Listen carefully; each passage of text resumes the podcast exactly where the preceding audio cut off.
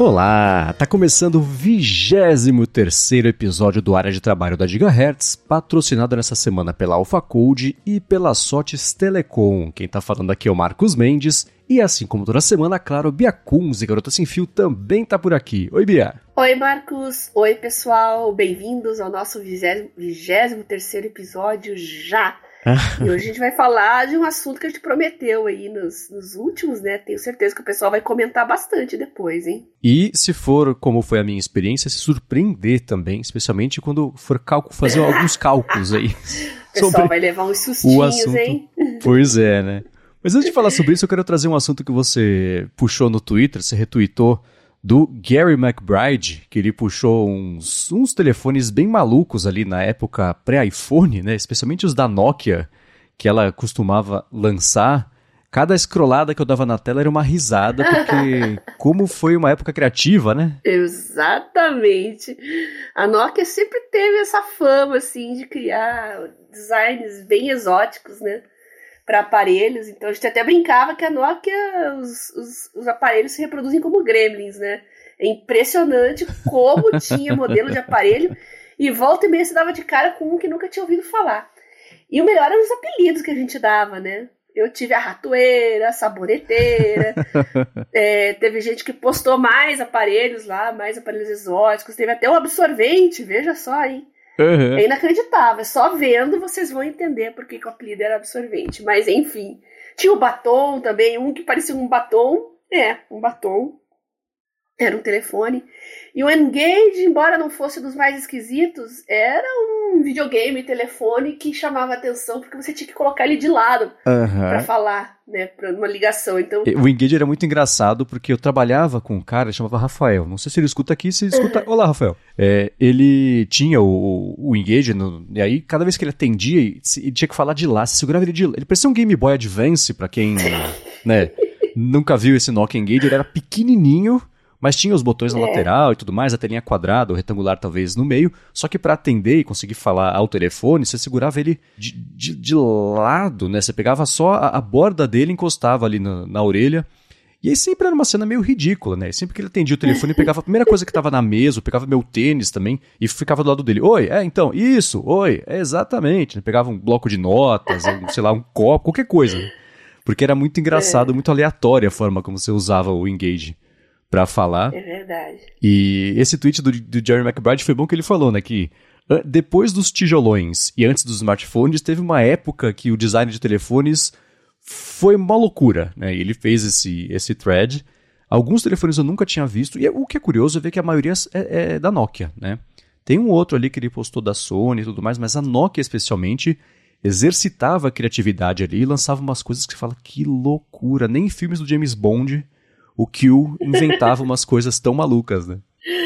É, e se você for pensar bem, eu acho que esses aparelhos, se fossem trazidos para o contexto de hoje, até seriam mais utilizáveis, porque hoje está todo mundo com fone de ouvido o tempo todo sem fio, né? Na, no, pendurado na orelha, e ninguém mais faz tanta ligação assim.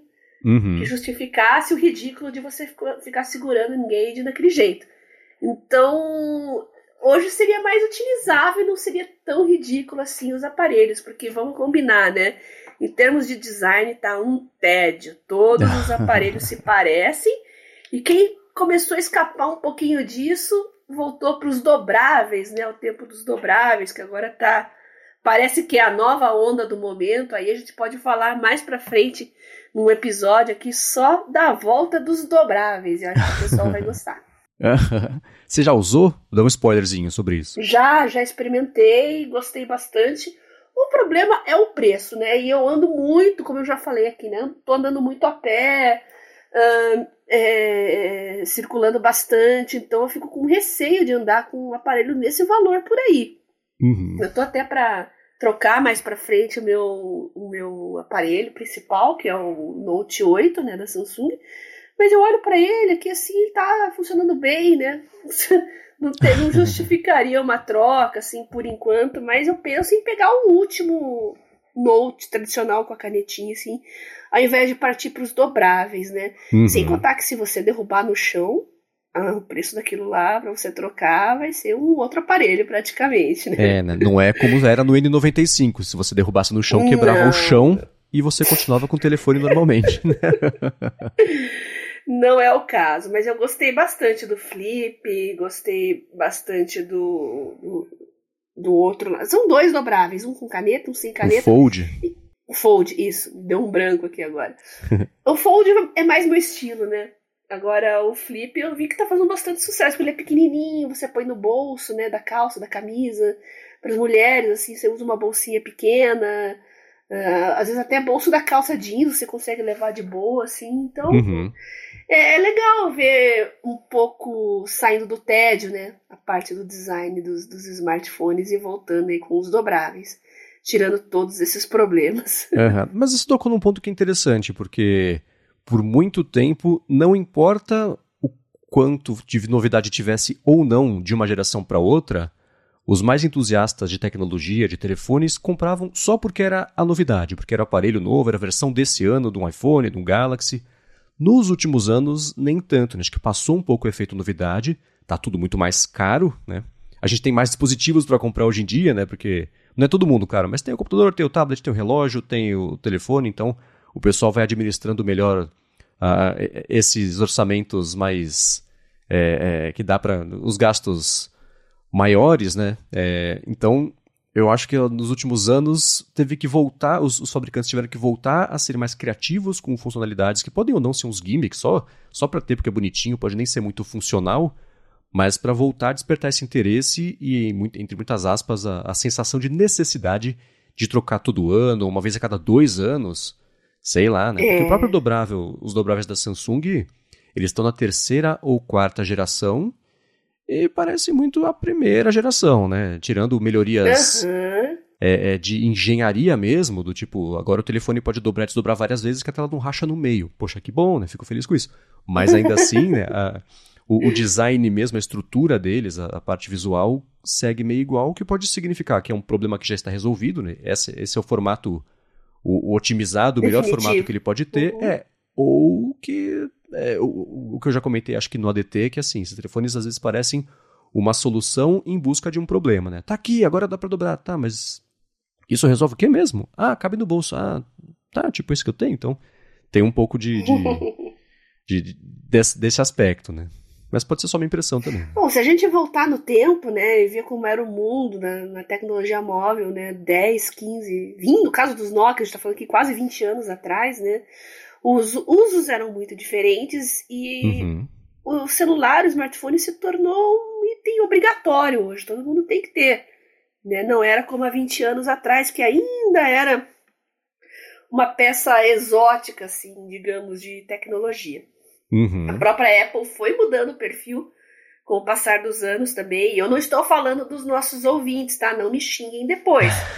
Mas vocês sabem que mudou o perfil do, do usuário de, de iPhone para fã de tecnologia para grife. Isso a gente uhum. sabe. Pergunta para qualquer um por aí, é só sair na rua e perguntar. Então, isso acaba mudando a dinâmica do mercado, dos lançamentos, atender às expectativas desse no novo público. E, claro, as empresas querem vender, elas vão oferecer mais aquilo que as pessoas realmente querem vender. Então, eu gosto quando alguma empresa, tem a Xiaomi, tem a Samsung, que às vezes sai um pouco da, do trivial e coloca alguma coisa diferente para dar uma sacudida, né? Eu acho isso muito bem-vindo. E pena que preço está muito, muito, muito exorbitante. A gente está com essa crise dos chips, ainda que ainda não passou, isso interfere muito em escala, em, em preço para o consumidor final.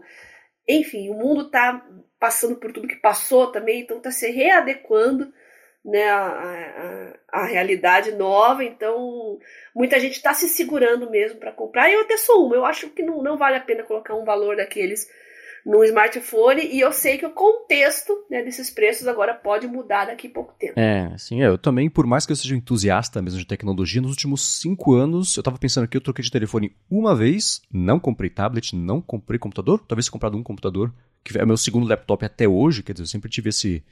Eu, eu, eu gosto muito de falar sobre o assunto e ler sobre o assunto, mas na hora de abrir a carteira eu sou um pouco mais é, é conservador. Mas se for uma coisa interessante da Samsung é que por muito tempo eles é, seguiram muito do que a Apple fazia, né? Tem aquele caso clássico do processo de tablets que o advogado da Apple falou para o advogado da Samsung, tá, você daí, olhando para esses dois tablets, sabe dizer qual que é da Samsung e qual que é da Apple? O advogado da Samsung falou, é. ah, putz, não, não sei, né?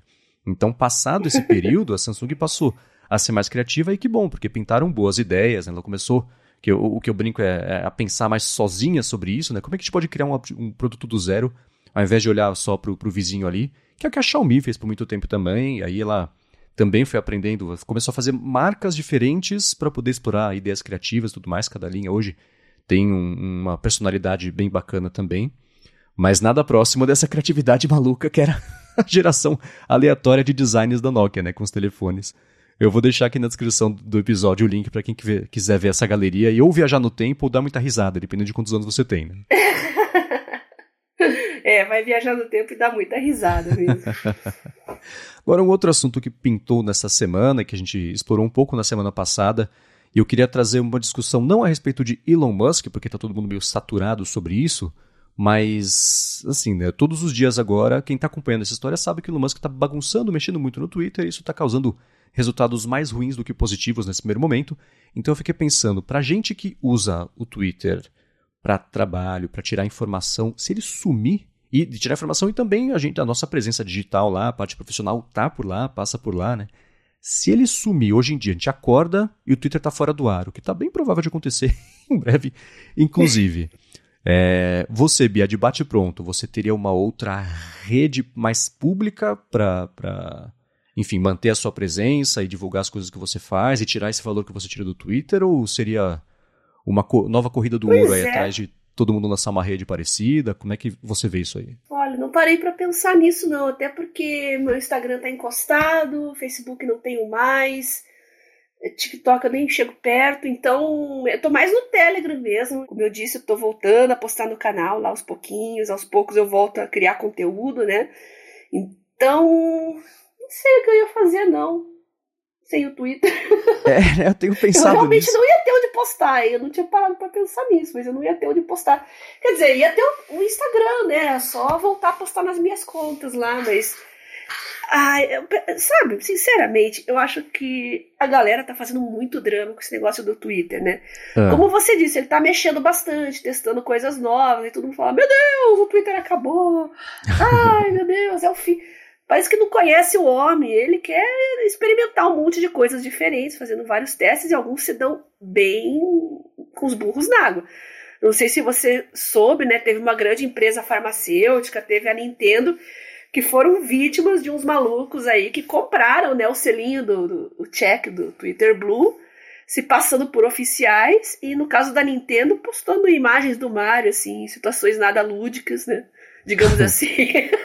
mostrando o dedo do meio, entre outras coisas, né? Uhum. E uma farmacêutica também que passou a ser atacada uh, por questões de medicação com diabetes, que é uma discussão muito séria nos Estados Unidos, né? Que é uma, uhum. A gente, embora que a gente tenha na rede pública, né? O diabético tem acesso total uh, uh, no SUS ao tratamento. Nos Estados Unidos não é bem assim, é um tratamento bem caro e diabetes tem uma prevalência alta hoje na população.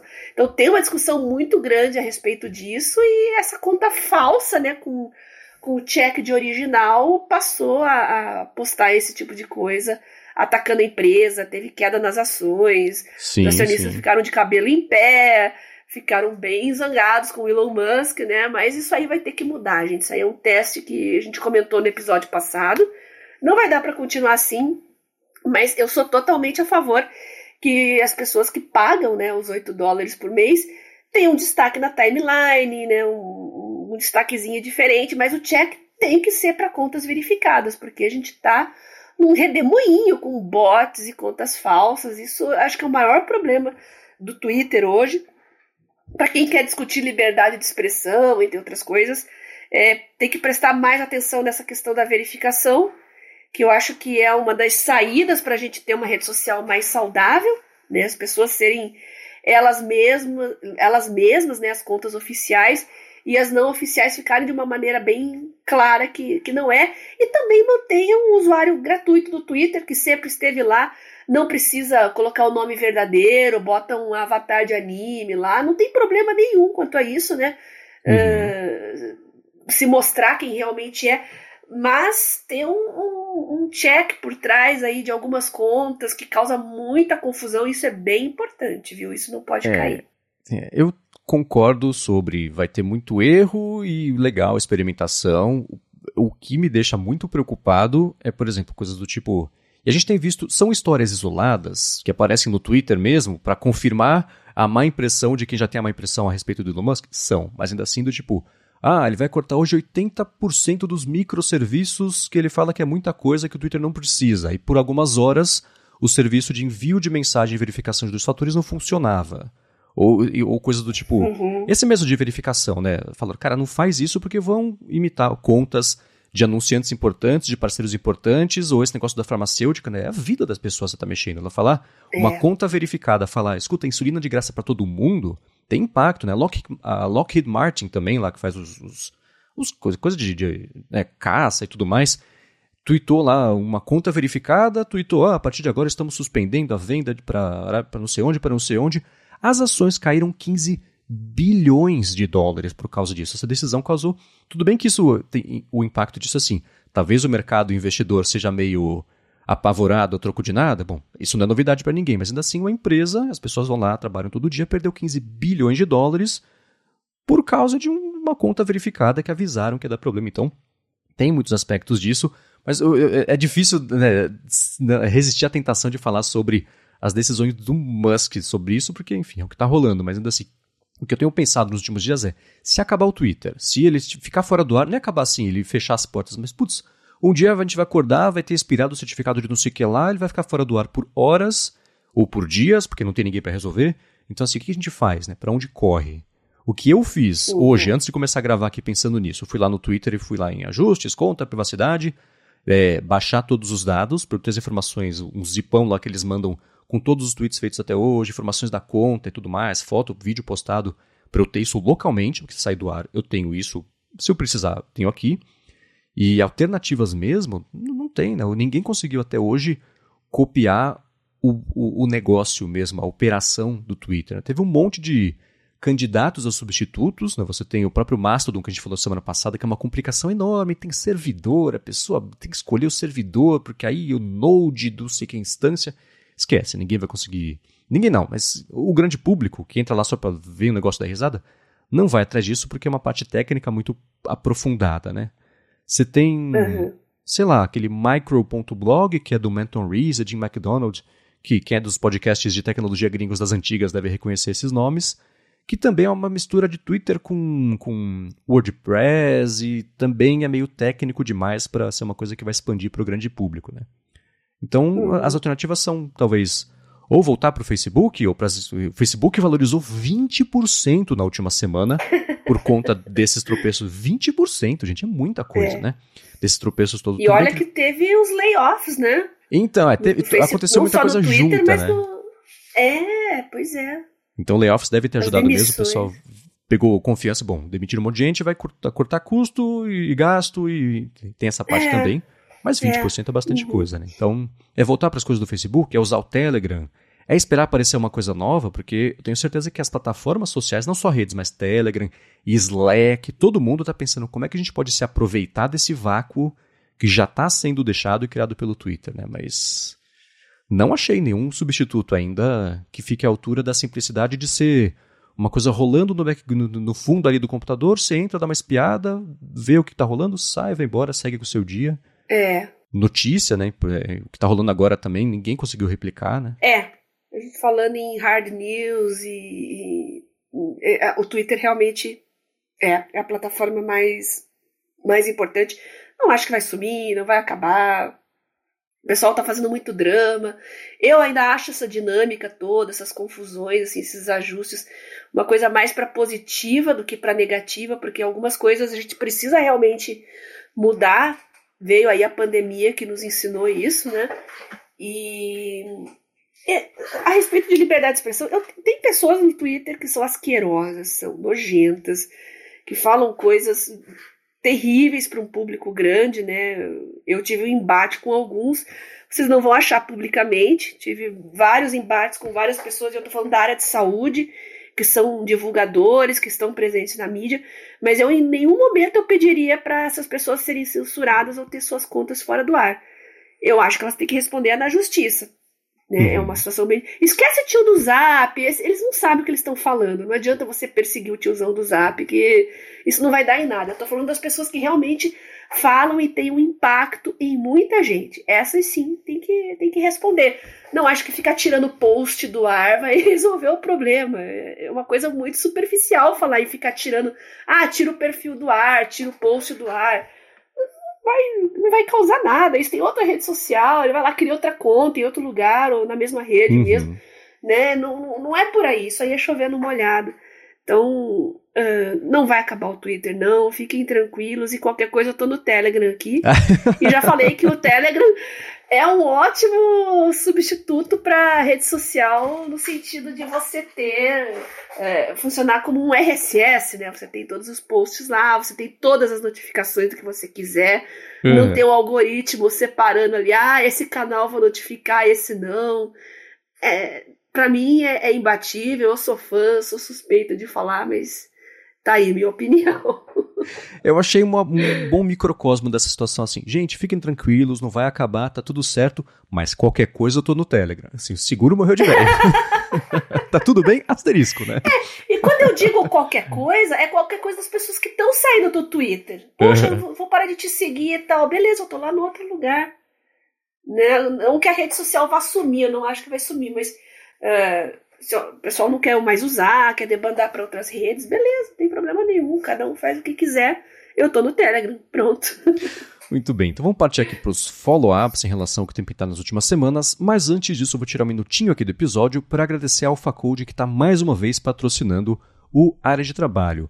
A AlphaCode é uma empresa especializada no desenvolvimento de aplicativos para empresas que querem fazer a sua transformação digital ela fez mais de 200 apps já tanto para Android quanto para iOS que foram baixados já mais de 20 milhões de vezes. E se você tem uma empresa, se você tem um produto, se você tem um projeto, uma iniciativa, uma organização que está precisando fazer um aplicativo, ou se você tem já um aplicativo que está encostado, meio empoeirado, você está tá atrás de alguém ponta firme para resolver um update, atualizar funcionalidades e tudo mais, ou então uma terceira opção, se você tem uma ideia que faz tempo aí que você quer tirar do papel, está no momento certo de fazer isso, com a Alpha Code, só porque você escuta aqui o área de trabalho, você consegue resolver de vez esse assunto com desconto ainda por cima. Então, para fazer isso, é só você acessar o endereço alphacode.com.br, a l p h c o d e.com.br.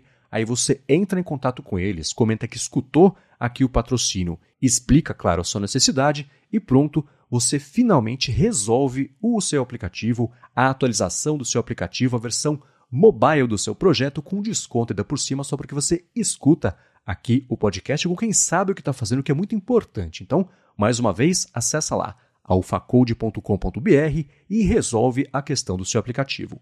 Muito obrigado ao Faculdade pelo patrocínio mais uma vez do área de trabalho e pelo apoio também, claro, a toda a Gigahertz. Tá aí a oportunidade para quem está infeliz com o Twitter, quem está infeliz com o Facebook, que tal criar sua nova rede social? Né? De repente, se você cria um novo unicórnio, tá aí. A Alpha Code pode proporcionar essa oportunidade aí aos nossos ouvintes que têm ideias legais, estão loucos para tirar do papel. Não precisa ter o dinheiro todo do Elon Musk e comprar uma rede social pronta, não. Você pode fazer a sua do zero. E pensando nisso, Marcos, olha só. Se eu tivesse o dinheiro do Elon Musk, eu comprava o TikTok, sabia? E no dia seguinte eu ah. deletava. Sem explicações, eu tirava tudo do ar. Ai, que felicidade. Ainda filmar o botão sendo apertado e postar no, no, no Telegram, no Twitter, no, no Facebook, certeza. no Instagram. Com certeza. Com fita vermelha, champanhe.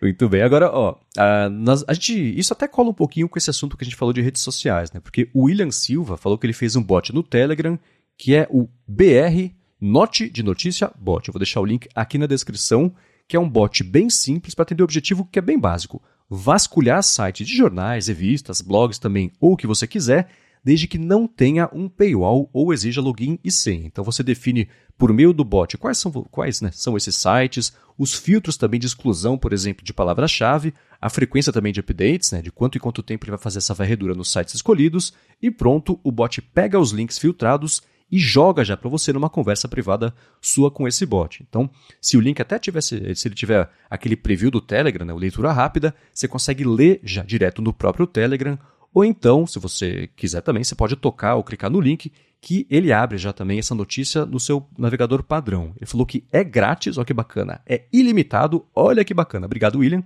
E só falou, tomem cuidado para não deixar vir muita coisa, porque um ou dois jornais, por exemplo, podem tirar já centenas aí de links a cada varredura, então ele sugeriu escolher bem os filtros. Né? Então tá aí uma alternativa para quem usa, por exemplo, o Twitter para se atualizar e quer começar a centralizar essas comunicações no Telegram, tá aí já uma opção, né, para começar a, a, se virar com isso. Exatamente. Então, para quem quiser achar esse bot aí, é só ir lá na lupinha, né, na busca geral do Telegram e colocar arroba br underline not, N-O-T-I, underline de novo e bot. Boa. É uma coisa, esse é um, um assunto que eu tenho visto aparecer com cada vez mais frequência, que é as pessoas voltarem a centralizar o consumo, especialmente de notícias, em lugares onde elas já estão. Né? Então, tem essa volta, é a milésima volta das newsletters, né, que agora está bombando newsletter, um lance de assinatura paga para newsletter e tudo mais.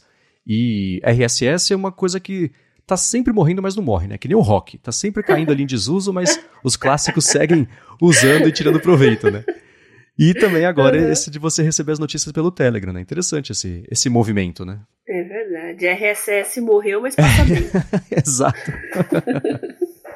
Você costuma assinar newsletters, coisa assim, para ou aproveitando essa onda nova de newsletters, ou ainda não, não faz parte? Ainda não, por falta de tempo. Realmente não posso adicionar mais uma coisa na minha vida, então, mas eu acho excelente para fugir, como eu já falei, fugir de algoritmo de rede social.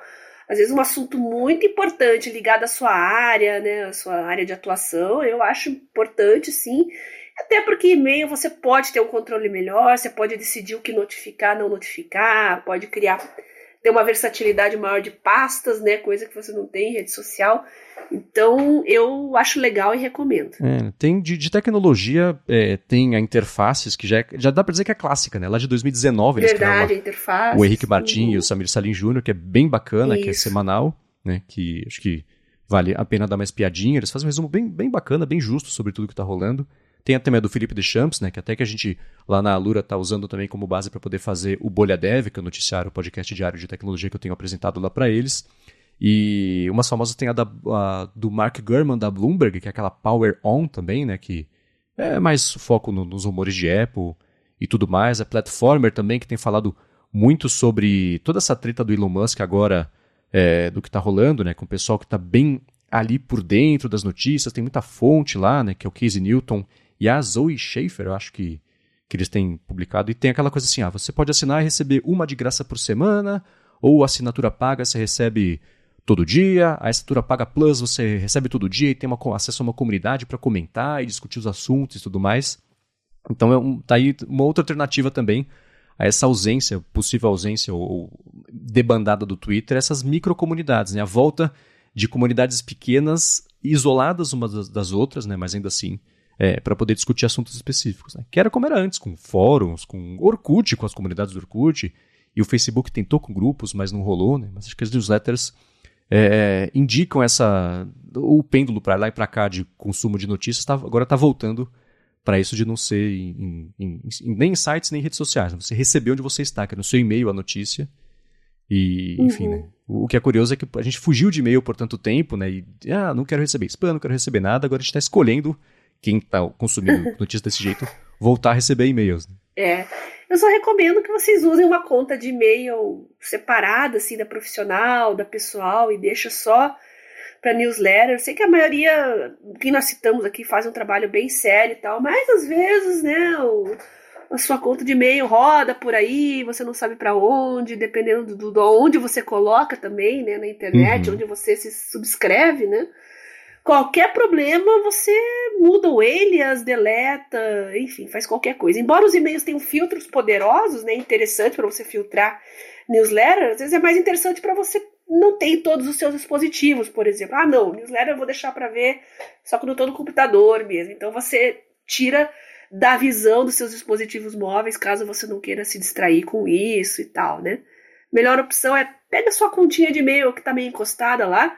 No caso, eu tenho uma que, que eu uso só para logins e coisas de internet, que vai para spam, né? É a minha escolha para esse tipo de coisa, então não coloque isso em conta profissional, não, tá?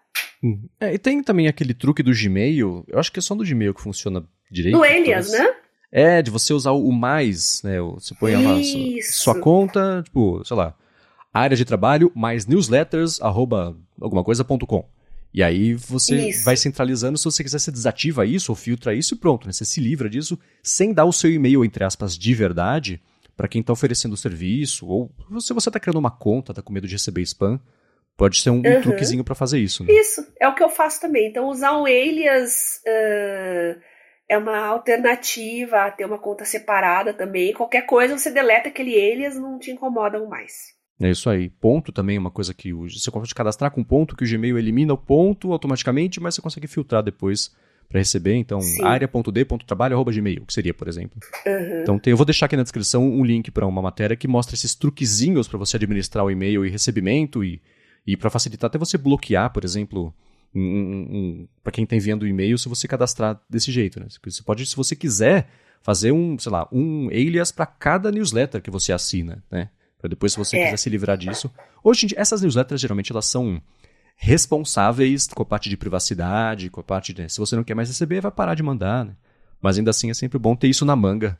Caso algum não bom cidadão aí resolva começar a te mandar e-mails sem você querer. Né? É, a dica que eu, que eu, que eu dou, o que eu faço é ter essa conta separada e usar os alias com o nome do serviço que eu assinei.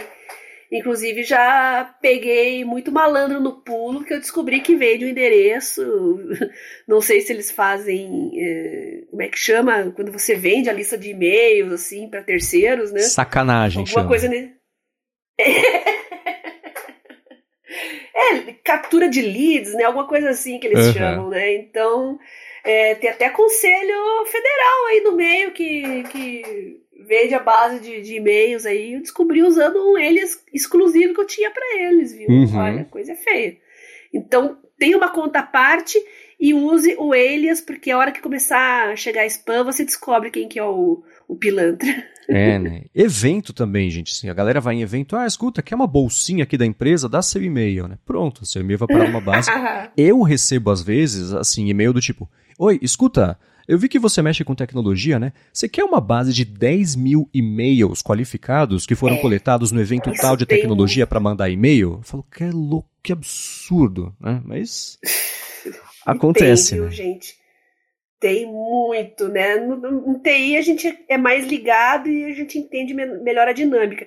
Mas isso acontece em outras áreas também. Já escrevi, não lembro se foi para a Gazeta do Povo ou foi algum outro site Uh, essas promoções de fim de ano de shopping, que sorteia carro e tal, eles estavam vendendo base de dados de usuário com nome, endereço, é tudo que você fornece lá, não só o e-mail, não, viu? Uhum. Então tem que ficar esperto com esse tipo de coisa.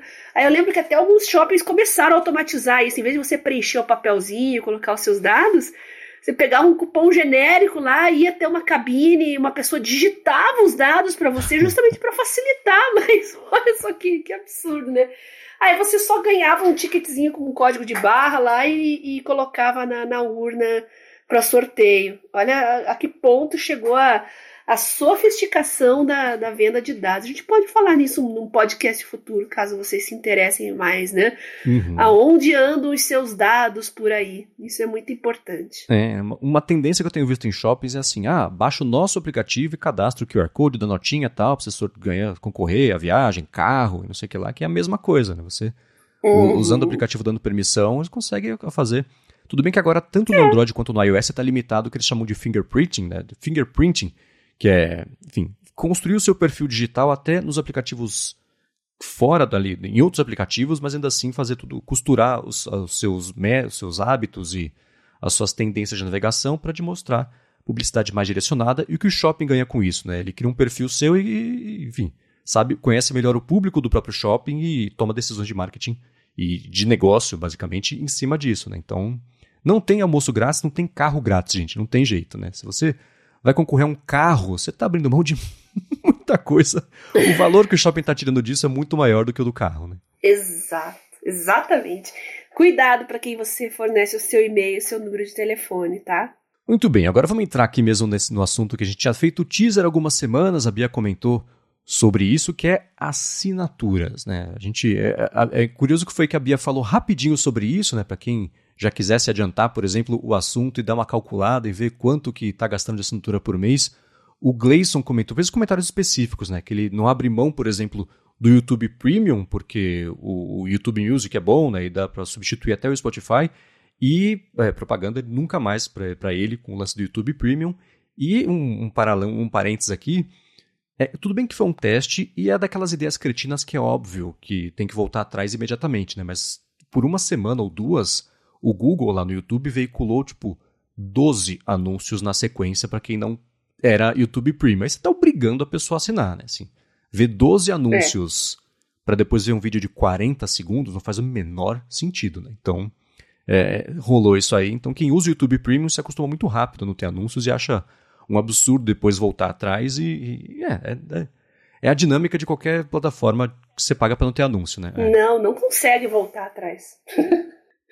É, eu, eu uso muito o YouTube hoje porque eu estudo, né? Estou numa fase de estudos e tal, então tem muitos professores, tem muitos institutos, instituições e tal. Então, para mim se tornou importante ter uma, um sisteminha assim, investir, digamos assim, num serviço como o YouTube Premium. E aqui a gente tem o familiar, né? Eu tenho duas contas de Gmail, na verdade, tenho uma é, geral, assim, a minha de sempre, e eu criei uma separada só para coisas de estudos. Então as duas uhum. estão lá. E você pode colocar a sua. Assim como tem o Spotify Premium, que vale muito a pena também, se você é, tem mais pessoas na sua família, né, que querem usufruir. O YouTube Premium é a mesma coisa, pega um plano familiar lá. O problema é que você realmente não consegue voltar mais atrás depois, uhum. né? E é uma boa também se você tem televisão, que é muito mais difícil ficar pulando trocentos anúncios, né? É bem, é bem melhor, assim, em termos de entretenimento. Você tá vendo um filme, tá vendo um canal que você gosta ali. Puxa, quando tem aquela interrupção no meio, bem no meio da informação, e corta o teu barato e tem anúncio que você não consegue pular. E aí até voltar, isso que tava me atrapalhando demais para as minhas aulas, né? Uh, essas interrupções no meio do conteúdo. Uma coisa que o YouTube podia fazer para melhorar isso é ter a opção do, do criador de conteúdo criar blocos, né? Uhum. E inserir as, os anúncios, ali tem a opção de inserir anúncios sem cortar o raciocínio no meio. Que eu acho isso péssimo, né? Quando corta do nada e aparece um anúncio ali, é muito ruim, é muito ruim. E não é por forçar a pessoa a usar o, o serviço premium, né? Eu acho que é uma falta de respeito com o criador de conteúdo. É como se o que ele estivesse falando não valesse nada e a propaganda é muito mais importante. E tem muito youtuber, não sei se ainda tem, não vejo mais anúncio, né? Faz tempo. Mas eu lembro que tinha uma época que é, tinha criador de conteúdo que botava 500 anúncios no meio. E eu pensava, bom, esse é uma pessoa que não vale a pena eu acompanhar porque nem ele valoriza o conteúdo dele. Então uhum. sai do canal, né? Não sei como é que tá hoje em dia com relação a isso, né? Mas tem gente que bota mais, que bota menos. Tem que ter um equilíbrio é, até por você se valorizar mais, né? Não ser. Sim, sim. Hoje em dia todo mundo é produto, como se diz, né? Mas eu acho que se você está fazendo um conteúdo que acredita ser de qualidade e que vai gerar um impacto positivo nas pessoas, tem que pensar nisso sim, tá? Anúncio não é o mais importante. Sim, é, é uma coisa, por exemplo, aqui mesmo na Gigahertz a gente se preocupa em deixar isso equilibrado e não muito pesado a parte de quantidade dos anúncios, ou então distribuir bem os conteúdos e, e fazer isso não quebrar nenhum assunto, mas ainda assim é uma coisa que é, eu, como é difícil, né? consumidor né? de conteúdo, por exemplo, eu não assino o YouTube Premium. Eu não uso o YouTube a ponto disso ser um benefício para mim. Se fosse um benefício maior, eu pagaria sem nenhum problema. Mas é, é, é justa essa troca. Hoje em dia, né, vou te falar então a experiência que é para consumir na TV, por exemplo. Padrão é você dar play num vídeo, ele tocar dois anúncios, um de 5 segundos, uma coisa assim, que você consegue pular, o outro às vezes tem uns 10 ou 12, que aí esse você não consegue pular. E o YouTube está com uma inteligência de inserir anúncios, eu desconfio que seja analisando o hábito de consumo de cada vídeo. Por exemplo, eu estava vendo um vídeo que é super bacana, tem uma, uma obra clássica que eu adoro, que é a Sagração da Primavera, do Stravinsky, que foi uma loucura. Quando isso estreou lá no Teatro Paris, tiveram que chamar a polícia. Foi, para mim, a invenção do heavy metal. É muito bacana. E tem um documentário legal, que é o Michael Tilson Thomas, que é o condutor lá da, da Sinfônica de São Francisco. Ele, primeiro, ele é um documentário mesmo, então é uma meia hora ou 40 minutos, ele explicando o contexto da obra, a concepção dela, né, a, a, as passagens mesmo ali dentro da obra, para você ver com um pouco mais de contexto depois. E da metade para frente do vídeo, a hora que acaba o documentário, é a Sagração da Primavera inteira, que tem tipo 40 minutos, não é muito comprida. E as propagandas, elas apareciam sempre numa troca de assunto, numa troca de cena. Então, tá lá, ele conclui o raciocínio, uhum. aí aparecia uma propaganda rápida, 5, 10 segundinhos, e continuava o vídeo. Isso. Né? Então, a minha assim impressão. É ótimo. É, a minha impressão é. O YouTube vai analisando onde que as pessoas pausam. Putz, pausou para fazer alguma coisa, saiu da aba, foi no banheiro, voltou, foi pegar uma água. E nesses momentos, por meio crowdsourcing, ele identifica os pontos de, de parada. E o que entregou para mim que é isso que acontece foi o seguinte: a última propaganda ela acontecia exatamente entre o final do documentário e o começo da obra, e dali para frente não tinha nenhuma propaganda. O que eu desconfio que aconteça. Todo mundo vê só o documentário. E depois não vê mais o, o conceito porque uhum. acabou de ver. Né? Uhum. Então, dali para frente, o YouTube não tinha dados suficientes para falar, putz, aqui vale, aqui vale. Então, ele concentrou tudo no começo, do, na primeira metade do vídeo. Então, é. É, é, eu, eu, imagino que seja uma coisa assim que eles façam. Existe também, né, esse de, de, de criador conseguir deixar mais um dia deixa ali para deixar essas propagandas. Mas o, o, resumo da ópera é: eu não, eu não assino porque eu não consumo muito YouTube, o que é. Eu, eu, sei que é um pouco de exceção, né? Mas eu passo alguns dias sem entrar no YouTube, ver vídeo embedado em matéria, em tweet, beleza, mas ir ao YouTube, navegar e ver o que pintou, nunca fez parte do. Eu nunca baixei o aplicativo do YouTube no telefone, por exemplo. Não faz parte do meu dia a dia, né? Uhum. Mas se eu tirasse mais proveito disso, né? O dinheiro tem que ir para onde você tira proveito, né? As plataformas que você vê utilidade, essa, essa coisa toda. Então, música eu assino, que faz parte totalmente aqui do, do meu dia a dia. Um monte de aplicativos, a gente vai comentar agora as plataformas também. Mas, assim, se eu tiro proveito, eu assino, ou se eu não assino, eu entendo que faz parte do contrato social digital quem está criando aquele conteúdo ser recompensado de alguma forma. Então, eu não vejo é, a propaganda, se não for uma coisa exagerada, como uma contrapartida é super justo, né? Faz sentido. Internet é assim, né? Sempre foi e sempre será. Uhum. É, não, resumiu bem. Eu acho que é, a tendência é que a inteligência artificial consiga fazer isso sozinha, né? Sem o, conteúdo o criador de conteúdo se preocupar tanto com isso. Mas funcionaria em algumas categorias de conteúdo, outras não. Para um professor dando aula, por exemplo, acho que seria um pouco mais difícil, uhum. né? Mas isso é uma coisa que, que o YouTube precisa melhorar muito, realmente, né? Essa integração melhor dos anúncios aí no meio do vídeo e o criador de conteúdo precisa estar mais uh, atento também para não arruinar o próprio conteúdo e flopar o canal dele, né? sim, sim. É, e os feedbacks que a gente recebeu também da galera, por exemplo, o Douglas Bride Rosa mandou a lista também de serviços que ele assina. É, o Rogério também falou sobre isso e tá todo mundo dividindo as assinaturas entre, por exemplo, tudo de streaming numa lista e outros em outra lista. Né? Daí outro se trata desde produtividade até um outro aplicativo ali que assina. Mas pelo feedback inicial que a gente recebeu do pessoal, o streaming é o que domina mesmo ali é. as mensalidades e os cartões de crédito de todo mundo. Né? É verdade. E lembrando que o YouTube Premium tem YouTube Music junto, então você já está meio que num pacotão ali, né?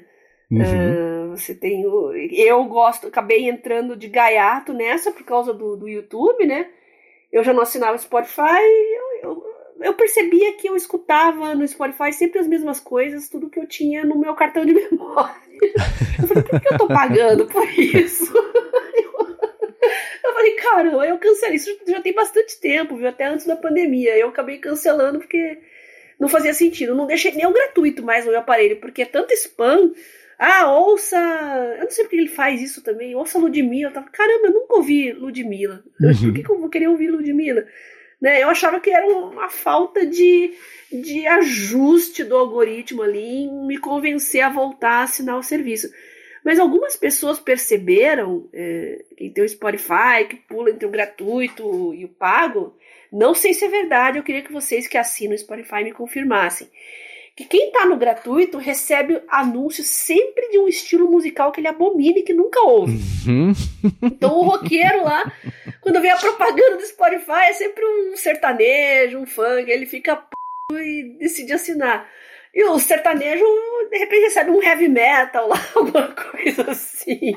Eu, algumas pessoas já me falaram isso, eu fiquei com a pulga atrás da orelha e eu queria passar essa dúvida para os ouvintes aqui do área hum. de trabalho. Se vocês já perceberam esse tipo de coisa também. Anúncio é feito para irritar? Para você migrar para o serviço pago? Vou deixar lançar essa dúvida no ar aí. Qual que é a finalidade desses anúncios, afinal de contas? Anunciar simplesmente ou te irritar? Olha, eu vou, eu vou deixar isso aberto a quem escuta aqui, mas a minha experiência quando o, logo que o Spotify chegou antes de eu assinar foi bem parecida. Entre um Beethoven e um Mozart era um Zé Pedro e Henriquinho, qualquer coisa assim também, que eu falava, tá, entendi. Mas vamos lá. Eu não sei se você teve tempo de fazer isso, porque eu sei que sua vida está bastante atribulada e o seu tempo está concorrido. Mas eu somei aqui, as, eu também dividi as assinaturas entre os streamings, que são quase todos, né? Não tem como fugir disso, e serviços de, dos quais eu tiro proveito aqui. E eu cheguei ao meu total de assinaturas, me assustei, né? É, eu por mês, com tudo o que eu assino. Então, os streaming, e aí passa por, por exemplo, o One Password, o Text Expander, né? Também ExpressVPN, é, que eu assino de verdade, tá? Veru, minha assinatura de café, também, é, o Google One e tudo mais, Apple One e, e, etc. O Twitchbot também, Ulisses, Timer, enfim, né, os serviços todos são 320 reais por mês. Eu achei que seria menos. Olhando para a lista, vendo item por item a quantidade de coisas, você fala, poxa, é, se eu batesse só olho na lista sempre, você fala, essa pessoa paga uns 600 reais por mês de assinatura. Então é, é menos do que isso, mas ainda assim eu chutaria ali no máximo uns 250, né, 270, 320 foi mais do que eu achei. Aí você extrapola isso para o ano e fala, poxa, tá, custa bem essas assinaturas todas por ano. Identifiquei dessas todas, eu, eu, eu devia ter somado antes aqui quantos são, mas eu vou chutar são umas 20 talvez. Dessas 20, daria para eu abrir mão de umas 4, 5. Né? De resto, eu uso, tiro proveito e pago é, felizmente, é, essas coisas não tenho nenhum problema com isso. Você teve tempo de fazer essa soma, de dar uma espiada na sua eu lista? Eu fiz a lista. Fiz é. a lista, só não somei e eu vou explicar por que, que eu não somei. Uh, por exemplo, o, a suite Office que eu tenho é corporativa, mas eu coloquei muita, acabei centralizando muita coisa lá, justamente para aproveitar esse bônus, digamos assim, né? Então, embora eu tivesse Dropbox, um, Google Drive, entre outros, minha vida está centralizada hoje no OneDrive, por isso. Então eu acabo tendendo a usar mais os aplicativos da, da, da suite Office, né? E eu estou bem satisfeita com relação a isso. Então, a gente coloca aí Office, Evernote e Todoist, não preciso nem ficar falando, vocês já estão carecas de saber que eu uso há muitos anos, né? Uh, o Evernote está 80 reais por ano e o tudo isso eu não me lembro agora, tem que dar uma conferida, né? O Pocket, que eu uso muito para trabalho, para separar pautas, coisas que eu acho na internet, artigos, porque eu gosto também de fazer marcações e anotações, então, se eu não me engano, é 26 por ano, não é muita coisa, né? Tô focando só nos de produtividade por enquanto, tá? um, Evernote, tudo isso. Eu testei vários e cancelei temporariamente porque não justificava. Né, o If This and Then That é muito bom, tem várias opções de assinatura, mas no momento não, não estou usando nenhuma. Eu experimentei recentemente do Shodo, que é aquele aplicativo de PDF que a gente já falou aqui. Eu acho que não justifica o preço tão alto para você ter algumas abas a mais. Eu, eu entendo o modelo de assinatura, quando o serviço em si usa muito servidor, porque o servidor custa caro e está sempre ligado, está sempre lá. Agora tem uns aplicativos que colocam, poderiam muito bem ser um modelo de uma compra só para você desbloquear umas funções a mais, ao invés de modelo de assinatura. Eu fico bem zangada com o aplicativo de notas, por exemplo, que fica mandando você assinar. Né? Ainda mais quando você faz armazenamento local de tudo, ou então salva em serviços de terceiros gratuitos, como Google Drive, entre outros. Não faz sentido cobrar assinatura por serviços assim, então eu, eu acabo não assinando, né? Uma época eu assinei o Replete, Replete, né, para programação, que é aliás quem está estudando programação e, e gostaria de ter uma plataforma na nuvem, né, via browser de qualquer computador, para você acessar seu código ali, fazer correções e tal, acessar de terceiros também, de uma forma colaborativa, é muito legal. E de produtividade, deixa eu ver se tem mais algum, que é isso, é isso mesmo. Agora, streaming, bom, eu falei do YouTube, né, uh, quanto ao restante, eu não tenho tempo para ficar vendo muito filme, série. Eu tô assinando no momento só o Amazon Prime, porque eu tava vendo Os Anéis do Poder.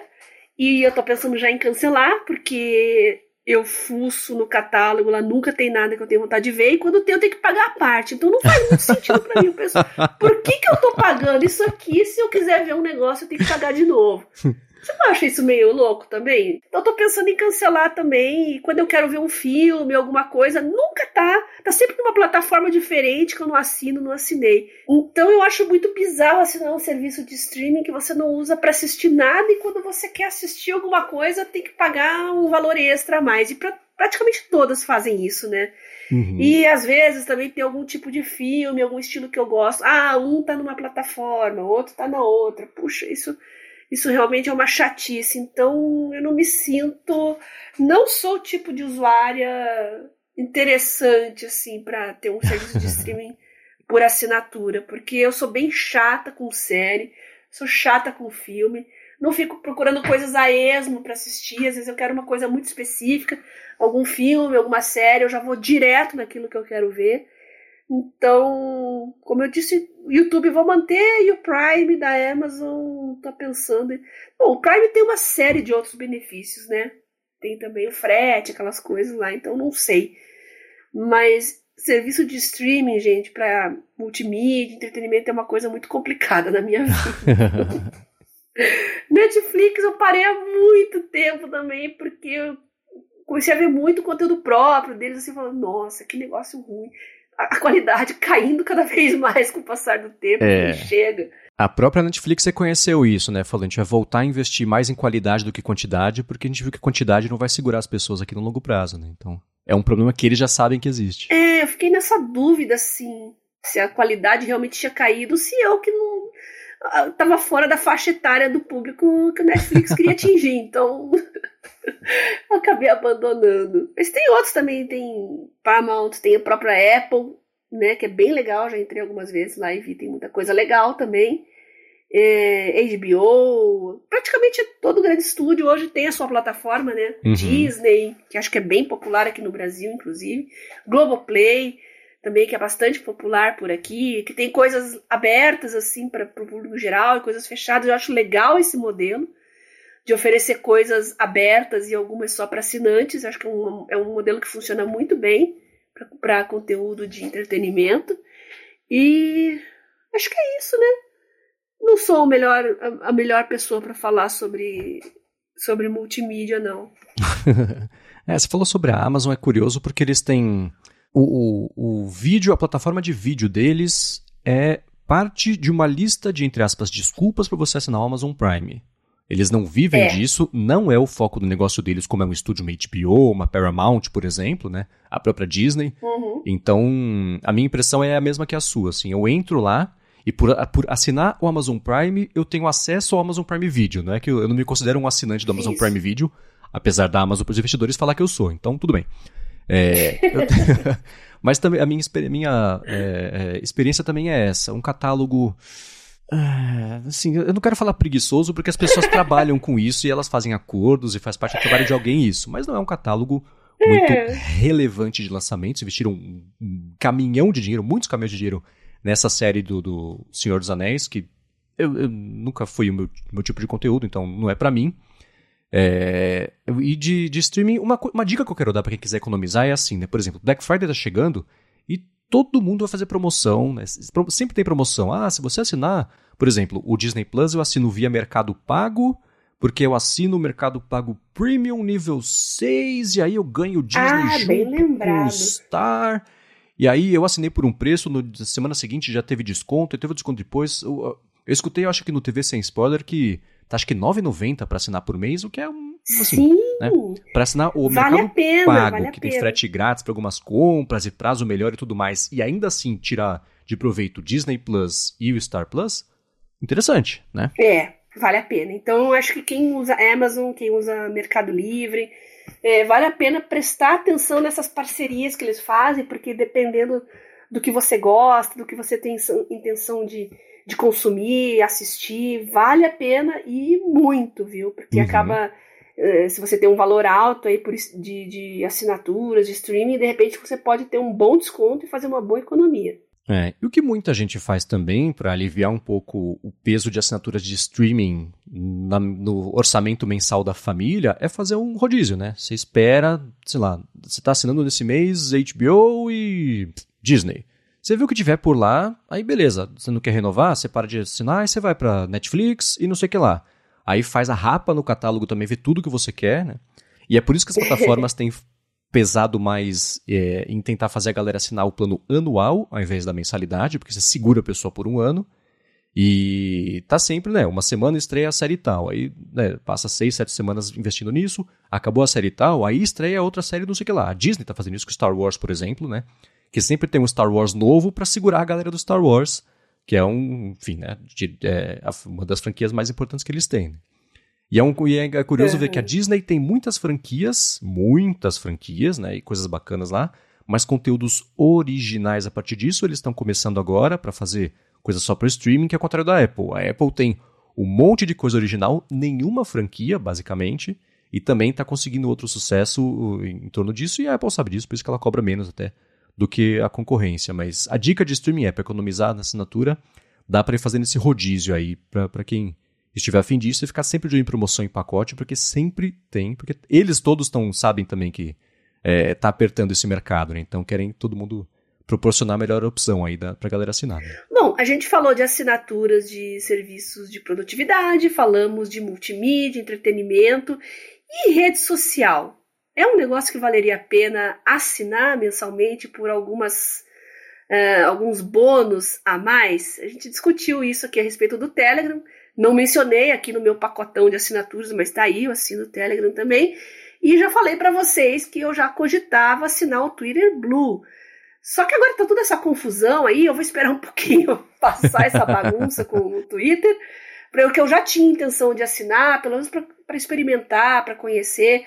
Mas vamos esperar baixar um pouco a bola aí. Vou, adiei por enquanto os planos. Mas você assinaria, Marcos, uma, uma rede social para você ter algumas coisas a mais, para o seu conteúdo ter um destaquezinho a mais, o algoritmo dar uma privilegiadinha, que tal? Então, eu antes de fazer isso, vou uma de João Kleber e falar: pera, pera, pera, pera, porque antes disso eu vou tirar um minutinho do episódio para falar sobre a Sortes Telecom, que também está patrocinando aqui o episódio de hoje do Área de Trabalho. A Sortes Telecom é uma operadora de voz e dados que oferece soluções de telefonia para empresas e ela tem um serviço de PABX em nuvem que é a solução perfeita para sua empresa ter mobilidade e facilidade também de instalação de ramais e de linhas telefônicas. Então, com o PABX em nuvem da Sortes Telecom, você implementa ramais na sua empresa totalmente pela internet, sem precisar de uma fiação nova, quebradeira, complicação e ela tem também uma série de ferramentas de gerenciamento, como por exemplo um painel de relatórios online para você poder acompanhar as métricas das ligações das suas equipes. Além disso, com o PABX em nuvem da Sotes Telecom, você tem custo zero na comunicação entre a matriz e as filiais, então, além de ter facilidade para poder administrar os a mais e ter acesso às métricas também de ligações da equipe, você economiza ainda por cima com a comunicação interna aí da sua empresa. Além disso tudo também, se você mora ou se a sua empresa fica em São Bernardo do Campo ou então em São Paulo, a Sotes Telecom oferece um link dedicado de fibra ótica, que então para você, né, se você quer qualidade de serviço, flexibilidade e baixos investimentos também em serviços de voz, entre em contato com a Sotes Telecom que de certeza vão te ajudar. Você faz o seguinte, acessa o site deles que é sotes.com.br, S O T H I S.com.br ou procura também por arroba Telecom ou no Instagram ou no Facebook e pronto, comenta que você escuta aqui o área de trabalho e dá o primeiro passo para resolver de vez a telefonia IP, comunicação da sua empresa com quem sabe o que está fazendo. Muito obrigado à Sorte Telecom pelo patrocínio mais uma vez do área de trabalho e pelo apoio também, claro, a toda a Gigahertz. Olha, se tem uma coisa que pode fazer muita diferença na sua empresa, dependendo do perfil da sua empresa, é um serviço de comunicação, principalmente em telefonia dedicada. cooperativas, pessoal que trabalha com vendas, saúde, olha, vai melhorar muito a produtividade da empresa e vai deixar os clientes mais satisfeitos também, já que você não vai passar por engasgos e congestionamentos e outros problemas.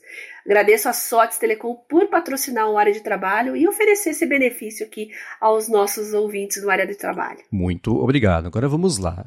Eu vou responder a sua pergunta dizendo assim: se vale a pena assinar rede social, eu, de certa forma, assino o Twitter, porque eu uso desde sempre o Tweetbot, no, tanto no iPhone quanto no iPad, no Mac também, que é um cliente terceiro de Twitter, que para mim sempre ofereceu uma experiência infinitamente melhor, a experiência de navegar no Twitter, no Twitter, né, o que é irônico, mas é verdade. Então, é, hoje em dia o Twitter ele está até mais, é, ele foi alcançando essa, esses recursos que antes eram os premium ou de power users, do tipo É.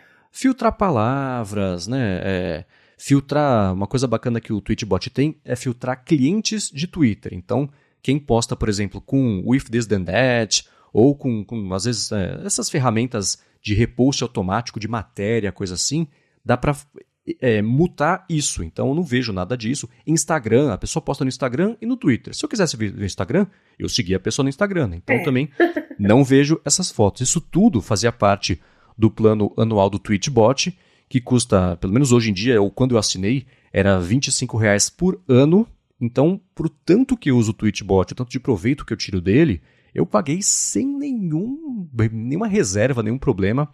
Então, sim, se oferecer benefícios bacanas, ok. Assinar o Twitter para ter o verificado? Não, eu não assinaria isso porque eu nunca tive essa necessidade e eu sei que para muita gente, né, você Bia, você tinha o selo de verificado, você precisou disso porque estavam te imitando, né, você quis eliminar essa É. possibilidade. Ah, não, nunca tive esse tipo de, de necessidade. Eu sei que muita gente vai atrás do selo de verificado por uma certa vaidade e tal também. Não é meu caso, não é meu perfil, né? Mas eu assinaria numa boa o Twitter se ele oferecesse uma experiência mais bacana, né? Que a gente tá tá todo mundo buscando. Então, Uhum. sim, né? O Tweetbot eu assino por causa disso. É de plataforma de comunicação ou de rede social, é a única que eu assino. Não tem nada de Instagram que eu assine. Facebook também não tenho conta. É, o Telegram, para o meu uso do dia a dia, não vi ainda uma vantagem para assinar, porque. Não, não, sei lá, as, as vantagens que ele oferece, eu falo, ah, bacana, isso deve ser muito útil para alguém, para Bia. Né? Para mim, não, não rolou. Então, para rede social é, é isso. Tendo um benefício bacana de verdade, né, que não seja. é, Esse do Twitter eu entendo, porque, enfim, né, as pessoas sempre quiseram um selinho, era o jeito fácil de conseguir um faturamento rápido ali, mas, mas, né, explodiu na cara ali do, do, do, do dono novo. Muito né? bem lembrado esse negócio do, do Tweetbot, né? Uma época era praticamente obrigatório você ter um cliente desses de, de Twitter, né? Mas era um dos tempos que você pagava uma vez só, né? Tinha um aplicativo gratuito e tinha um aplicativo pago, né? Dos velhos Uhum. tempos que as coisas funcionavam assim, né? Mas muito bem lembrado, tem esses aplicativos que fornecem uma, uma experiência melhorada de rede social, realmente, tinha até esquecido disso. Uma coisa que eu queria muito ver e que eu gostaria era um browser pago, sabia? Ah, Meio polêmico isso, né? não, eu, eu Mas- nunca pensei nisso, mas eu gostei da premissa. Vamos lá. Você integra ali VPN, ferramentas de segurança mais avançadas, gerenciamento de anúncios de uma forma mais inteligente. Ah, eu sei que o Brave faz uma coisa parecida, assim, tem um sistema de recompensas lá com Bitcoin, para você ver anúncios e receber também. Mas, mas ainda não é isso que eu tô falando. Eu tô falando de uma experiência um pouco mais aprimorada de segurança, principalmente detectar sites maliciosos, ah, links com coisas estranhas, e além de uma VPN integrada assim no próprio browser, seria bem interessante também. É se pensar, né? não sei o que, que vocês acham. Plugins, né? Por que não? Ah, a gente já tem vários né, browsers que fazem isso. Você tem o próprio Chrome, né? Que acho que é o mais popular. Ah, Firefox tem plugins também. Mas seria alguma coisa ah, no sentido de melhorar a experiência de navegação com anúncios e com links maliciosos. Uhum. Nesse sentido. Tá. Eu não sei se teria um público tão ligado nesse tipo de coisa que, que seria o suficiente para uma empresa lançar esse tipo de serviço, né? Uhum. Acho que as pessoas não prestam muita atenção nisso. né? Não, e é, é- esse negócio de cobrar por privacidade é uma coisa que eu nunca vi um negócio ser sustentado por causa disso, que as pessoas não ligam pra isso. É uma É. pena, é um problema, mas Não, né? Voltando até ao papo de redes sociais mesmo, teve aquele app.net que a proposta deles era ser uma alternativa ao Twitter com privacidade. Ele ia custar, é, acho que era 50 dólares por ano, aí baixaram para 36 dólares por ano, aí faliu, óbvio, né? Então, mas era a mesma coisa, assim, ah, a gente não vai ter anúncio, a comunidade vai sustentar a própria plataforma, mas isso não, não escala, né? É. A quantidade de pessoas que estão dispostas é a pagar. Né? É assim, você, é, é sempre o funil que eu falo. Pessoas que sabem que os dados estão sendo explorados. Pessoas que se incomodam com isso. Desse grupo, pessoas que estão dispostas a pagar. Aí, desse grupo, as pessoas que de fato abrem a carteira e pagam, é um funil muito grande, não sustenta um negócio, uma empresa, não. Esse app.net, eles começaram com isso, aí viraram um negócio meio de crowdfund, aí, sei lá, duraram uns 4 ou 5 anos e desligaram nossos servidores, porque eles falaram, gente, é uma pena, mas não teve renovação suficiente para manter as luzes acesas. Então, obrigado quem esteve é. conosco até agora e, e, e boa sorte, né? De navegador, eu, por exemplo, recentemente a DuckDuckGo lançou um navegador que é, tem a premissa de, de ser a navegação privada e, e tudo mais. E o DuckDuckGo, para quem não conhece, é um buscador, uma alternativa é, privada ou, ou, com mais privacidade ao Google, por exemplo. Inclusive, o Fernando Boom, que apresenta aqui, junto com o Rambo, o Lamundo, que trabalha lá, né? Então, é, é, eles lançaram recentemente esse navegador, ficou em beta por muito tempo, não é pago, né? O Firefox tem, acho que você comentou mesmo que o Firefox tinha alguma coisa também com sim. VPN, mas uhum. isso era pago ou não? Não me lembro agora, mas eu acho que sim. Tá. Então, então tem umas alternativas aí, mas é, é verdade. Você trouxe um, um, um, Nem que seja um nichão ou um nichinho de mercado que é o tipo de coisa que a gente sabe que numa escala infinita de tempo vai acabar acontecendo, né? Navegação privada paga. É. É, eu acho que a gente não está no momento, talvez. Vai chegar uma hora, infelizmente, que isso vai se tornar um problema sério e as pessoas vão começar a procurar. E aí sim a gente vai ter alternativas para para escolher. Por que não, né? O mundo é tão uhum. dinâmico. Não muito tempo atrás a gente falava quem que vai pagar por aplicativo de celular. Uhum. é, pois é, né? Nossa, lançar aplicativo pago, ninguém vai pagar, que o isso? O próprio Tweetbot passava por isso todos os anos, porque é. na App Store não existia, ainda não existe, na verdade, upgrade pago. Ou você pagava uma vez, ou depois de muito tempo apareceu a assinatura, né? Então o que, que o Tweetbot é. fazia? Eles passavam dois ou três, lançava o aplicativo, passava ali um, dois, três anos atualizando o aplicativo, trazendo funcionalidades novas, mas daqui a três anos falava, gente, a gente está trabalhando uma versão nova do aplicativo, tem um monte de novidade, mas não dá para dar suporte gratuito para todo mundo para sempre. Então, essa nova versão vai ser paga. Você tem que comprar de novo. Quem tem o aplicativo atual vai continuar usando, vai continuar funcionando, vai ter update, uhum. pelo menos por um tempo.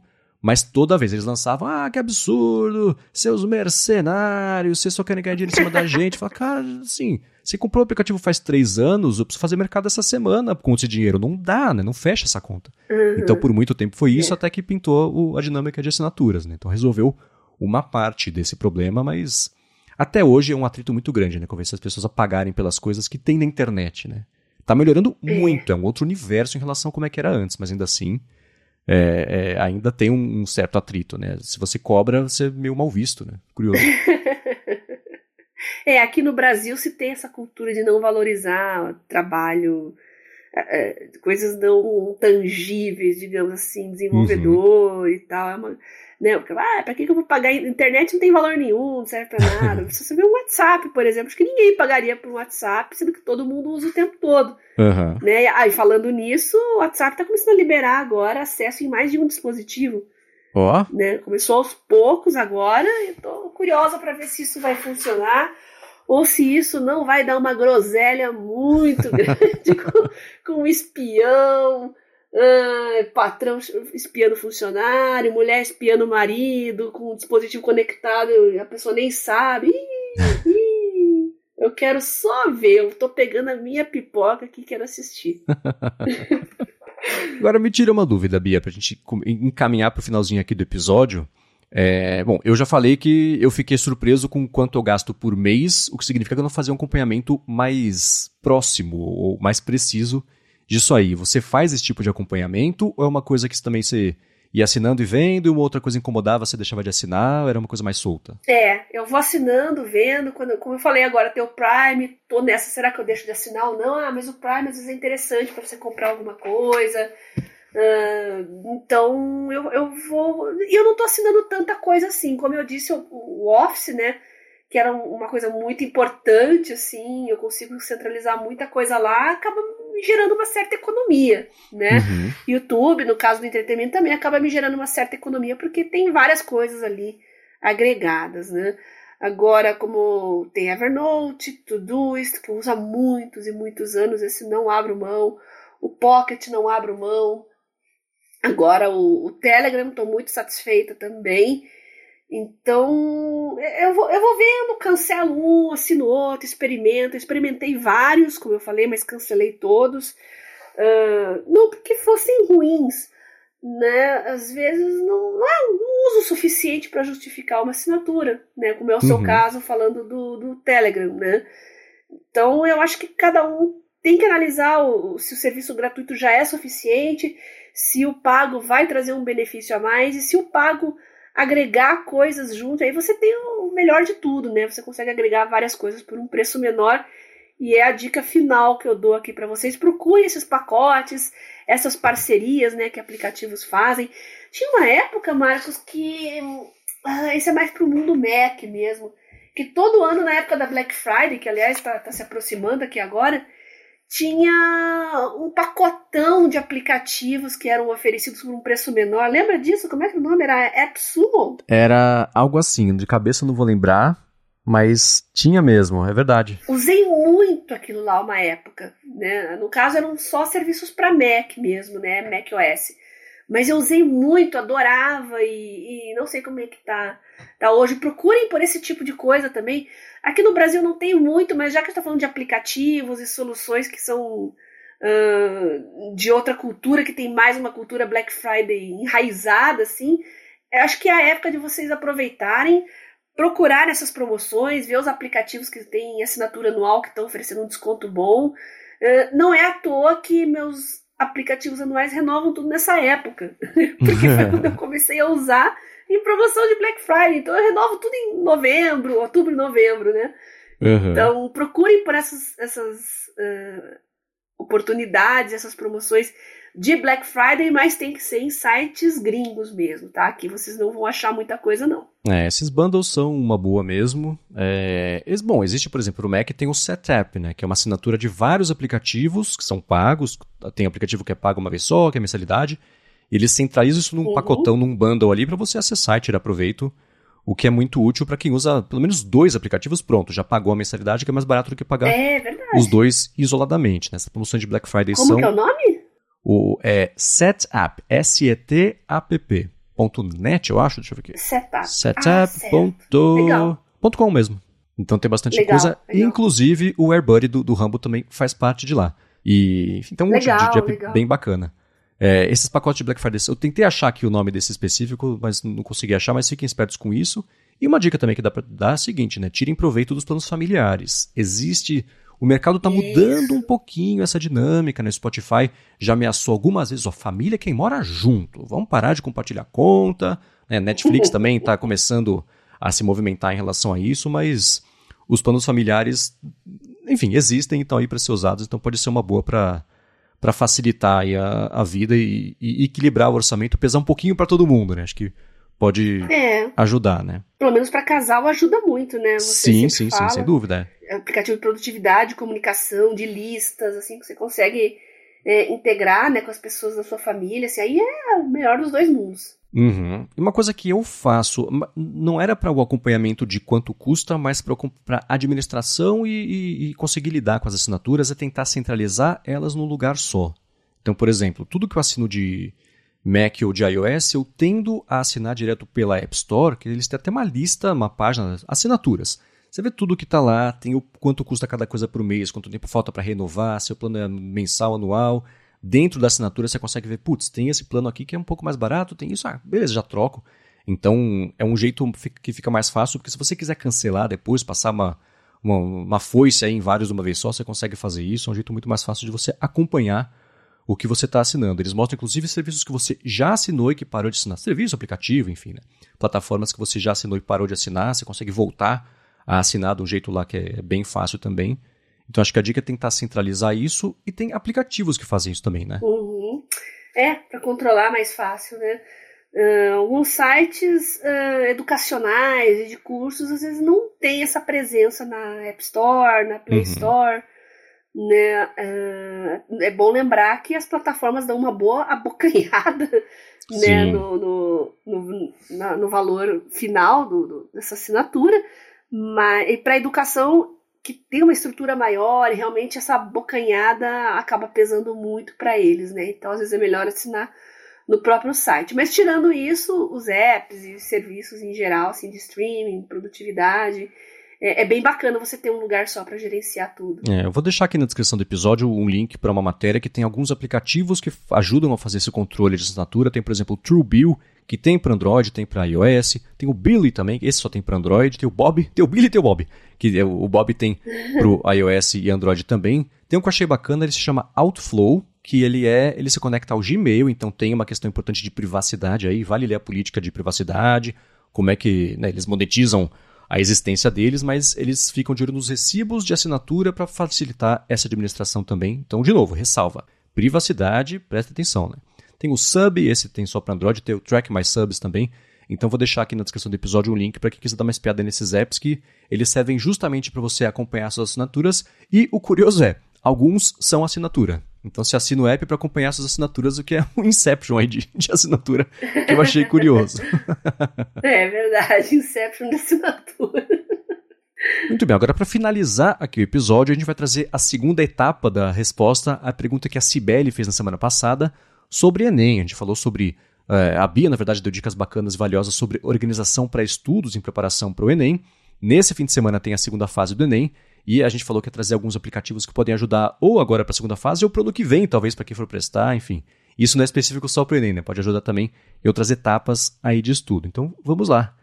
Quais aplicativos você trouxe para a gente poder falar, Bia? Olha, um aplicativo que estudantes gostam muito é o Notion, porque além de você colocar o conteúdo, você coloca uh, grades horárias, planejamento, tem ferramentas bem inteligentes, bem dinâmicas, que ficam visualmente muito bonitas também para você organizar cronograma de estudos. Então o Notion é muito completão para fazer esse tipo de coisa, né? Outro aplicativo que eu gosto muito para você controlar o seu tempo que você está se dedicando aos estudos, eu acho que eu já mencionei ele aqui, mas vou repetir de novo, é o Boosted. Tem muitos aplicativos de timer, de relógios, mas o Boosted mantém o histórico, tem um pomodorozinho integrado ali, você consegue separar por disciplinas também, e dentro das disciplinas você separa por assuntos. Então é bem interessante para você monitorar quanto tempo você está se dedicando a cada disciplina, a cada, a cada área, né? Lembrando que se você está estudando para Enem, vestibular ou concurso público, tem plataformas é, de estudos, né, que são verdadeiros cursinhos virtuais e que já oferece uma série de, fer de ferramentas interessantes de organização também. Tem calendário integrado, cronograma de estudos. Algumas dessas plataformas fazem um cronograma inteligente baseado nas suas necessidades, eles montam para você automaticamente. Por exemplo, ah, eu posso estudar só duas horas por dia, três vezes por semana. Então ele monta um cronogramazinho para você ali dentro do tempo que você pode se dedicar, então você não fica sobrecarregado tá? Uh, outro aplicativo interessante aqui, deixa eu só abrir aqui. Ah, dicionário é uma coisa muito legal para quem está estudando. Quem tem o, o, no caso, um tablet da Samsung, sabe que uma das ferramentas muito mais legais que eu acho que não tem em nenhuma outra, embutido no próprio sistema operacional, é o tradutor automático ali com a ponta da caneta. Então você vai no menu de atalhos ali, ativa o traduzir, escolhe o idioma, e quando você está com um PDF, um navegador, alguma coisa que você está lendo numa língua estrangeira e não sabe o significado daquela palavra, você só posiciona a sua caneta, a S Pen em cima ali, e ele abre uma janelinha pequenininha, traduz para você e tem até a opção ali de um speaker para você ouvir a pronúncia daquela palavra. Isso é ah, muito legal. legal. E tem para todos os idiomas possíveis conhecidos que você imaginar. É muito interessante. Então, para quem está estudando, uh, precisa ficar fluente numa língua estrangeira e quer estudar lendo essa língua e precisando de um, um auxílio, olha, essa ferramenta de tradução é inigualável. Mas se você quer um dicionário tradicionalzão, mesmo para quem está fazendo um curso mais tradicional, tem o Slovo Ed, que eu uso, olha, sem brincadeira, desde os tempos dos Nokias exóticos lá. Porque já tinha para Symbian o Slovo Ed, tinha para Palm, para Pocket PC, para Symbian, e é legal ver como ele foi migrando, assim, evoluindo junto. Então já tem aí uns 20 anos, mais que isso, seguramente, e continua sendo meu dicionário favorito. Hoje você tem dicionários com menos palavras, né, que são gratuitos e tal, mas você tem uh, dicionários super tradicionais aí que você por um precinho a mais ali você compra e integra junto dentro do aplicativo. Calculadoras são muito interessantes também você ter ali no, no seu smartphone, no seu tablet. Embora tenha uma calculadorazinha embutida ali, às vezes é interessante você ter uma calculadora científica mais, mais elaborada, uma calculadora gráfica, né, para quem trabalha com isso, para quem estuda engenharias e até ciência da computação, é interessante você ter uma calculadora gráfica dedicada, uma calculadora muito legal e que funciona via browser também, você não precisa necessariamente instalar é a Mathway. O bacana dela, ela não só calcula equações e probleminhas para você, ela mostra a resolução, passo uhum. a passo. Isso é, é fabuloso, né? É muito legal para quem está estudando. Outra opção muito interessante é o Wolfram Alpha, né? Para quem é da área científica, tem uma curva de aprendizado, aí ele é cheio, ele é muito mais poderoso, ele é um Google com esteroides, como se diz, né? Você resolve para qualquer problema da área científica com ele, de matemática, química, física, tem até algumas coisas de biologia, genética lá. É muito legal. E quando você aprende a usar, fazer as buscas e entender as coisas, se torna uma ferramenta muito poderosa. O Wolfram é aquilo que o Google deveria ser. Uhum. é muito legal também, tá? É, o Wolfram ele tinha a integração com a Siri há um tempo. No começo, quando ah, a Apple investia mais na Siri, era, era engraçado. Você falou assim, uhum. assim, Siri, Quanto é 2 mais 2? Ela, ah, não sei, vem lá no Google. Você fala assim, fala, Siri, Wolfram, quanto é 2 mais 2? Ela respondia, ela trazia já, e trazia uma lista, por exemplo, eu lembro, é que são exemplos, os, os mais cretinos são os que a gente lembra, né? Você fala, Siri, me fala sobre o Pikachu. Aí ela buscava no Wolfram uma lista, uma tabela enorme sobre o, o qual que era o Pokémon, de tipo, se era de água, se era de ar, de eletricidade, sei lá, onde que morava, quanto pesava, qual que era a altura, então, Nossa. puxava tudo isso do Wolfram. Você fala, Siri, Wolfram, o hexadecimal do vermelho. Aí ela trazia lá bonitinho. Então era assim, muito poderoso, mas aí de um ano para o outro a Apple cortou essa integração. E, enfim, a Siri ficou menos é. útil ainda, o que é uma pena, mas eu aprendi o que era o Wolfram por causa disso, e hoje, em algumas pesquisas, eu vou direto no Wolfram para poder pesquisar e, e puxar atrás da resposta, porque ele é muito, muito potente mesmo, especialmente para essa parte. Ele é sempre voltado para essa parte um pouco mais científica de, de respostas e coisas assim, é bem bacana, é bem completo. É, o que eu posso dar para vocês é mais dicas da área científica mesmo, mas eu acho que com um bom dicionário, um bom tradutor, o Mathway e o Wolfram, nossa, você já está super bem servido. Pô, só de ter uma ferramenta para estudo de matemática, que ele não só calcula, como ele mostra a resolução para você, todos os seus problemas da sua vida estão resolvidos, né? Esse tem a, a, funcionalidade de usar a câmera para poder pegar qualquer equação ou problema, não? Sim, qualquer equação lá ele mostra passo a passo a resolução. Ah, sim, mas digo, mas é, a câmera, você aponta a câmera, ele puxa isso e interpreta ou não? Ah, eu acho, eu não uso muito isso não, mas eu acho que ele tem também. Ah, não sei legal. se é o Mathway ou se é algum outro. É que o Mathway, é, eu uso ele mais no navegador, tá? É porque ele tem a opção de você usar no navegador e tal, mas você pode instalar o aplicativo. Eu acho que é só pelo aplicativo daí que tem essa opção. Aí eu falei do Replit, para quem quer estudar programação, quem quer um LaTeX, né, que a gente já falou aqui também, né, que é um, um editor com esteroides também, dá para chamar assim. uh, tem o overleaf.com, que é um LaTeX online. E é isso, Sibeli. Acho que falei bastante coisa. Se você quiser alguma coisa mais específica de aplicativos, assim, para alguma coisa mais mais detalhada, assim, pode procurar a gente aqui que eu passo as dicas para vocês aí, tá bom? Boa. Muito bem. Se você quiser encontrar os links do que a gente comentou ao longo do episódio, vai em gigahertz.fm ou ghz.fm barra adtrabalho barra 23 ou dá mais piada aqui nas notas também do episódio. Quero, como sempre, agradecer a vocês que estão escutando, especialmente quem deixa reviews e avaliações, recomenda também o Hora de Trabalho para a gente poder descobrir o podcast, se informar melhor sobre como ter uma vida mais produtiva ou gastar menos com assinatura, como foi um dos assuntos aqui de hoje, ou alternativas ao Twitter também, como um dos assuntos de hoje. Agradecer, é claro, a Alpha Code e também a Sotes Telecom pelo patrocínio mais uma vez aqui do podcast e a Bia, claro, também muito obrigado por ser o motivo pelo qual estamos todos aqui hoje. Oh, muito obrigada. Eu agradeço você, Marcos, por participar desse projeto maravilhoso, Alpha Code e as sócias por viabilizar ele e, claro, os nossos ouvintes. Sem vocês a gente não conseguiria fazer absolutamente nada. Quem quiser mandar dicas, sugestões, comentários, pode fazer isso lá pelo Twitter, arroba garota sem fio, ou no Telegram, você pode mandar uma mensagem de forma privada para mim, no arroba biacunze, Lá tem também o meu canal, Garota Sem Fio, os grupos né, de produtividade, grupo de tecnologia. Uh, eles estão, por enquanto, no privado, como eu já falei, mas é só você mandar uma mensagem lá para o Biacunzi que eu mando todos os links para vocês. E eu lanço aquele desafio que eu já tinha mencionado antes aqui. Que serviço de assinatura que não existe ainda que vocês gostariam de ter? Eu falei do browser. Vocês gostariam de ter um, um browser com ferramentas aprimoradas de segurança, privacidade.